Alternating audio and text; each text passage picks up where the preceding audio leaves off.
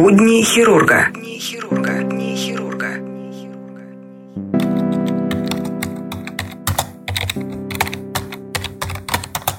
Всем привет! Добро пожаловать в эфире подкаст «Будни хирурга», шестая серия. Хочу вам рассказать историю про нашего пациента, которых нам привезли в приемник утром. Кстати, да, сегодня я дежурю, 2 мая. Сейчас допишу. Все. Так вот, а, привезли пациента очень интересного. Ну, не то, что интересный, сам по себе случай такой. Хотел с вами поделиться. Пациента привезла скорая э, по направлению из э, городской инфекционной больницы, якобы с э, острым холециститом, для исключения острого холецистита. Я его да, обследовал. Э, при пальпации понятно было, то, что там холецистита никакого нету. Э, есть какие-то проблемы с кишечником. Отправил на рентгенографию органа брюшной полости, и там классическая картина, вот как в книгах пишут, э, уровни на снимке. Снимок я сфотографировал, я его тоже выложил в группу ВКонтакте и в Э, канал Telegram, кому интересно, и в Инстаграм тоже выложу. Помимо всего этого, у него оказался еще туберкулез. Звонил в больницу инфекционную, они, они говорят, что у него вроде бы есть туберкулез, но они сами не знают, какая у него форма. Просто на данный момент рентгенолога нет, он пошел в другой корпус. Ждем, пока он напишет свое а, заключение. Ну и во время осмотра еще у него оказались ши, педикулез. Вот такой пациент, интересно, с самого утра поступает к нам. Э, сегодня, напомню, 2 мая, время 9.02. Кстати, я забыл сказать, что мы ему дали Барри и будем делать снимки динамики каждые 6 часов. Если непроходимость она подтвердится, то, скорее всего, уже будет оперативное лечение, будем брать на операцию. Чуть позже э, скажу про этого пациента, если мы его возьмем на операцию. Поделюсь с вами, что там было, какая была причина непроходимости.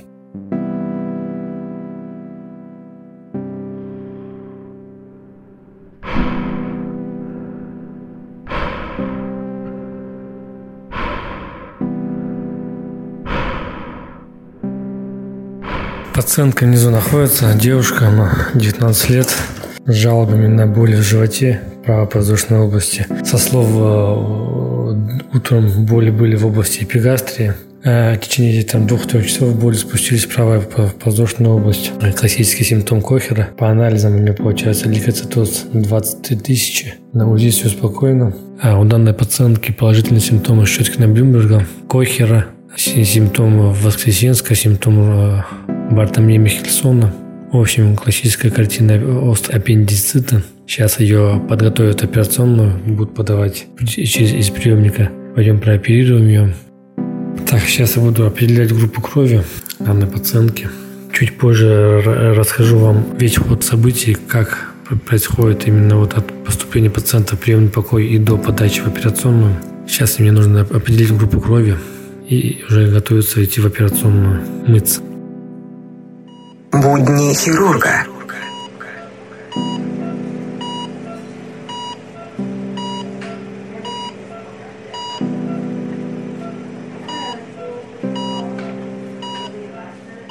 Итак, э, путь э, от приемника до операционной. Поступает пациент в приемный покой с диагнозом острый аппендицит примеру. Прежде чем как пациента осмотреть, я, он подписывает согласие. После того, как пациент она все эти согласия подписал, хирург его осматривает. Там осмотр сбор анамнеза, осмотр, пальпация. Дальше, э, после этого, э, ставит предварительный диагноз. Если мы диагноз подтверждаем, то что острый аппендицит, если диагноз подтверждается, то мы э, пациента подаем в операционную. Перед тем, как подать пациента в операционную, сначала готовят. То есть, если там у него есть оволосенение, то есть волосы на животе в области там область лобка, то все, весь живот бреется. После того, как все это дело побрили, при необходимости ставится катетер фолия, мочевой пузырь, пациент полностью раздевается, из приемника на лифте пациент под, э, поднимается в оперблок, и там уже подается на операционный стол. Ну, дальше анестезиолог делает свое дело, хирурги свое дело, и все, на этом все заканчивается. Сейчас время 2.10 ночи, получается это уже 3 мая. Э, я сегодня лишь один раз поел, а то меня угостил мой коллега-травматолог. Э, Он говорит, пойдем, говорит, тебе угощу вкусной самсой с бараниной, вообще класс. Кстати говоря, сегодня мы опять с ним были в смене, и опять мы оперировали вместе. В этот раз оперировали колено. Парень 16 лет, с велосипеда упал, ударился коленом, как-то аккуратненько порезал, порвал собственную связку над коленником. В итоге мы это сухожилие ушили, наложили сухожильный шов, э, зашили все слои послойно, э, наложили гипсовую лангету по задней поверхности, мобилизацию провели. И все, это все заняло это около 40 минут. Э, хочется сказать, что сегодня смена очень тяжелая была. У меня сейчас глаза, глаза закрываются сами по себе, они покраснели, уставшие, подщипывают, так сказать. А внизу еще обследуются два пациента. Один панкреатитом, другой с холециститом. По поводу пациента с непроходимостью. А, Барри дали. По рентгеновским снимкам Барри прошел по всем участкам тонкой кишки. Непроходимость сама по себе разрешилась. Показаний к оперативному лечению на данный момент нету. Больного понаблюдаем день-два и дальше уже будем решать, куда его отправлять. Либо обратно в инфекционную больницу, либо куда-то еще.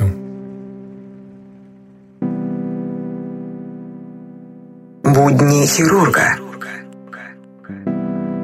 А, сегодня сумасшедший день. День кровотечения, наверное, можно так его назвать. Дежурство кровотечения. Каждый второй пациент с кровотечением уже устал определять группы, совмещать группы крови, переливать, писать протоколы переливания. В принципе, это не сложно, но это самое сложное, вот это вот нудное, это писанина бумажная. Если бы этого не было, вопросов никаких, но так-то вообще это угнетает и утомляет очень сильно. Писать все, совмещать, блин, вот это вообще, блин. Операции на данный момент не было, сейчас время 3.02. А, давление какое сейчас? Давление вот сейчас 100... 100 115, да, я написал? Не знаю. Что, как, как самочувствие? Терпимо.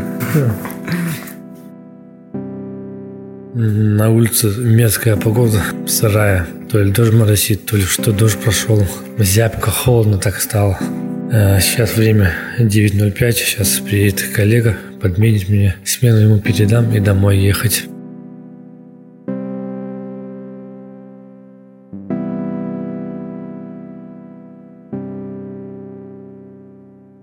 Тут на днях прочитал статью интересную про прием аспирина. Ученые выяснили, что ежедневный прием обычного аспирина практически двое увеличивает риск развития меланомы у мужчин. Исследователи использовали данные почти 200 тысяч человек в возрасте от 18 до 89 лет и определили, что у мужчин, у которых никогда не регистрировалась меланома, обнаружилось заболевание. Из группы обследованных выделили тех, кто принимал аспирин ежедневно в течение года и более. В результате ученые определили, что у мужчин, принимавших аспирин, регулярно риск развития меланомы оказался в 1,83 раза выше, чем у остальных участников исследования. В то же время исследователи подтвердили, что у женщин аналогичной зависимости нет.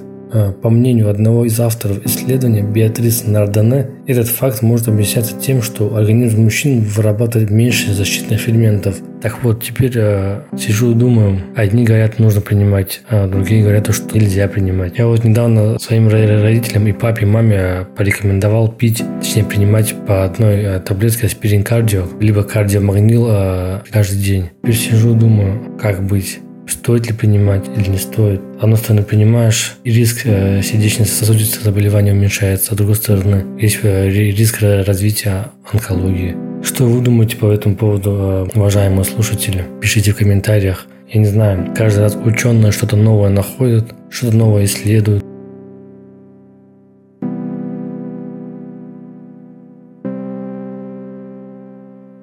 Врачи госпиталя Денбери, штат Коннектикут, удалили пациентке опухоль яичника весом около 60 килограммов. Об этом сообщается на сайте медучреждения. Женщина обратилась к гинекологу, когда начала резко набирать вес. На протяжении нескольких месяцев она прибавляла примерно по 4,5 килограмма за неделю. Сеанс МРТ показал наличие опухоли, которую специалисты посчитали доброкачественной. Однако она разрасталась так быстро, что не позволяла пациентке полноценно двигаться и есть. Из-за размера новообразования женщина вынуждена была пользоваться инвалидным креслом. В итоге команда из 25 врачей за две недели раз разработали план хирургического вмешательства. Специалистам удалось решить главную задачу – избежать повреждения кровеносного сосуда, от которого питалась опухоль. Пятичасовая операция прошла успешно. Пациентка находится в хорошем состоянии, отмечается в пресс-релизе госпиталя.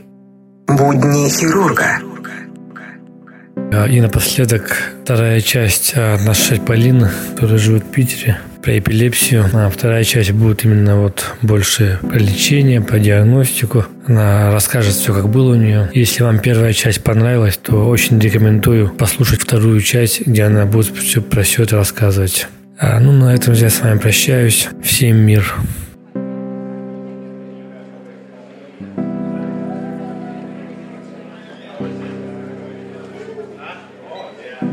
Во время первого пребывания в больнице был проведен ряд тестов, ряд анализов, исследований, которые э, сильно значительных результатов не дал. К примеру, анализы мочи, крови, кровь, э, кроме того, как сахар был немного повышен, КФК, гемоглобин. Также из исследований была электрокардиограмма, эхокардиография, полтеровский мониторинг, который мне промониторил АД, ЭКГ, тоже там не, незначительные были какие-то огрехи. Э, УЗИ щитовидки, почек, э, поджелудочной, ну, вообще гормонов не, не было никаких сбоев. Посетила невролога. Невролог в ходе обследований поставил ну, просто нейроциркулярную астению, обмороки, простую мигрень с частыми приступами. А, сделали еще УЗДГ. Вот УЗДГ показала плохой отток в позвоночных артерий. И, кстати, сделали вывод, что, возможно, из-за этого был такой небольшой ангиоспазм, который вызвал припадок, ну, с которым меня с улицы забрали. Электроэнцефалограмма была в норме. Ну, выписали меня ну, с таким простым диагнозом, с нейроциркулярной астенией и синкопальными состояниями. Прописали небольшой ряд лекарств для укрепления сосудов, э, фенибут,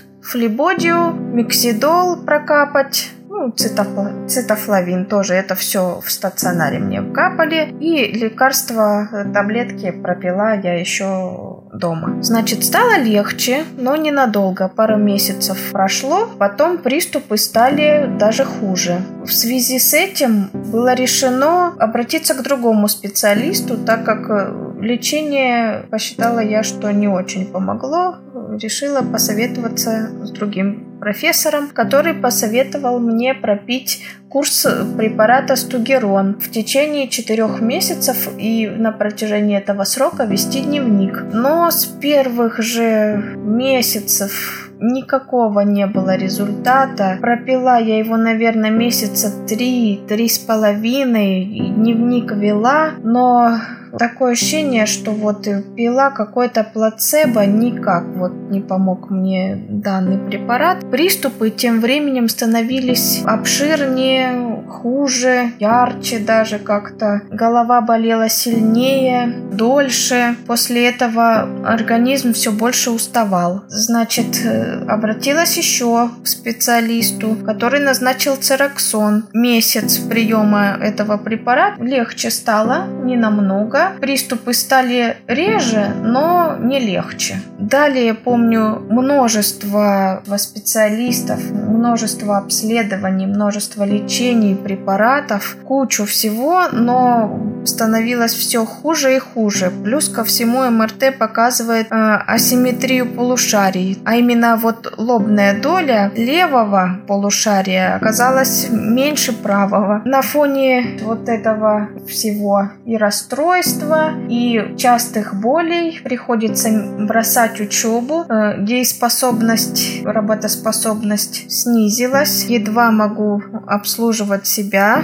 Все чаще приходится пребывать дома. В связи с тем, что многие обследования не показательны, принято решение делать новые. Э, я легла в стационар в очередной раз, уже не вспомню в каком году. Но помню, что обследования были тщательнее, внимательнее. Э, значит, подбор лекарств уже был более такой продуктивный. Но не было результата. И приступы все так же хуже, продолжительнее. А обследования мне делали те же самые. Доплерографию, энцефалограмму, УЗИ всех органов, из-за чего обычно бывают такие приступы. Не показательно, ничего не было э, ясно. Но однажды летом, недавно совсем летом 2017 сделали вот опять же те же обследования, но в этот раз отличалась электроэнцефалограмма. Ее сделали с нагрузкой и сделали во время как раз приступа, приступа вот головной боли. Наконец-то это дало результат.